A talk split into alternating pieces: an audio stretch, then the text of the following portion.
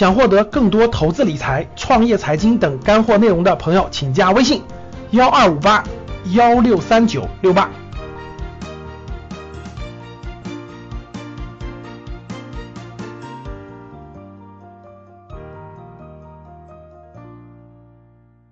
大家好，跟我们投资密切相关的啊，一个非常重要的就是人口出生率。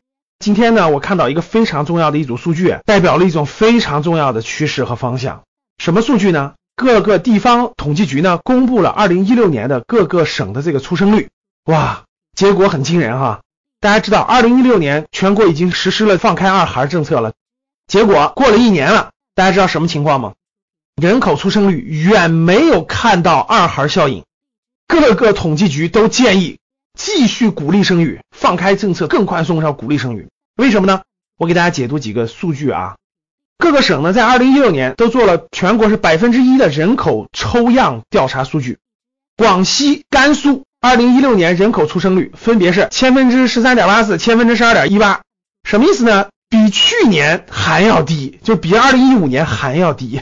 我们以这个广西为例，广西二零一五年是千分之十四点零五。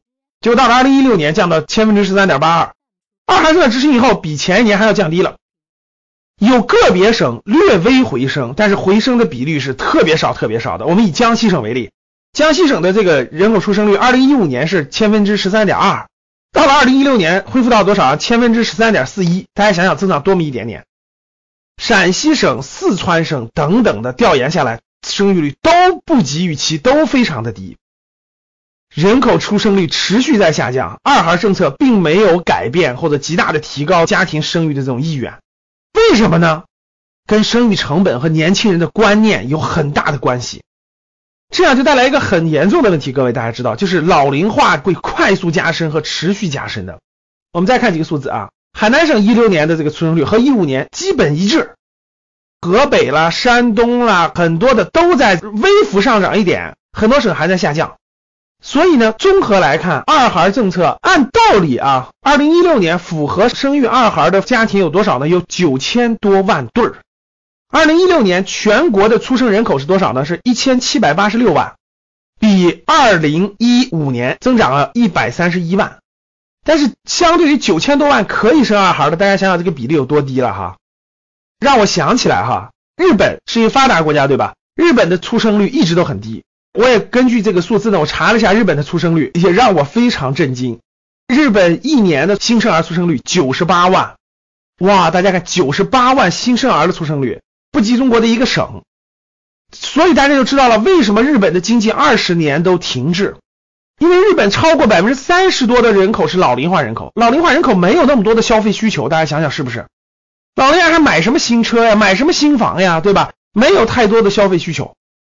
每年的新生儿才九十多万，哇！所以你就明白为什么日本经济停滞不前了。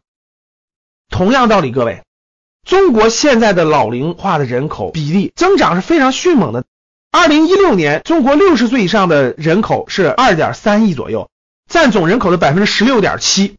照此速度，各位，到二零三零年，我们今天已经二零一七年了，各位啊，非常非常快的，对不对？也就十多年之后。全国将有百分之三十三的人口是超过六十岁的老年人。大家想想，这么多老年人，谁还买新的房产？谁还买新的汽车？谁还消费更多不必要的消费？讲到这儿，我突然明白了，怪不得贵州茅台天天涨了，因为喝酒的都是上年纪的人，然后呢，都是这个老一代人对酒文化情有独钟。年龄寿命又增加了，那老了干嘛呢？买点酒啊，怪不得贵州茅台涨这么火是吧？终于我们找到原因了是吧？那我们看这儿，那出生率这么低，老龄化又这么多，第一会缺少劳动力，对不对？第二呢，大量的年轻人才有消费需求啊，上了一定年六十岁以上的人哪有那么多消费需求？这就跟我们的投资密切相关了。大家想想，那有那么多人喝牛奶吗？有那么多人买汽车吗？有那么多人买房子吗？有那么多人装修房子吗？有那么多人买空调吗？有那么多人消费等等等等各种各样的这个需求吗？所以这个数据一出，各个地方统计局就把这个调研报告就往上建议了，建议尽早进一步考虑调整生育政策。哇，大家要知道，像在日本啊这些国家呢，生孩子不是说放开生、允许生，是鼓励生，还发奶粉、发钱、减免很多税收的。估计用不了多久，我们国家还得进一步调整生育政策，因为只有这样才能怎么样？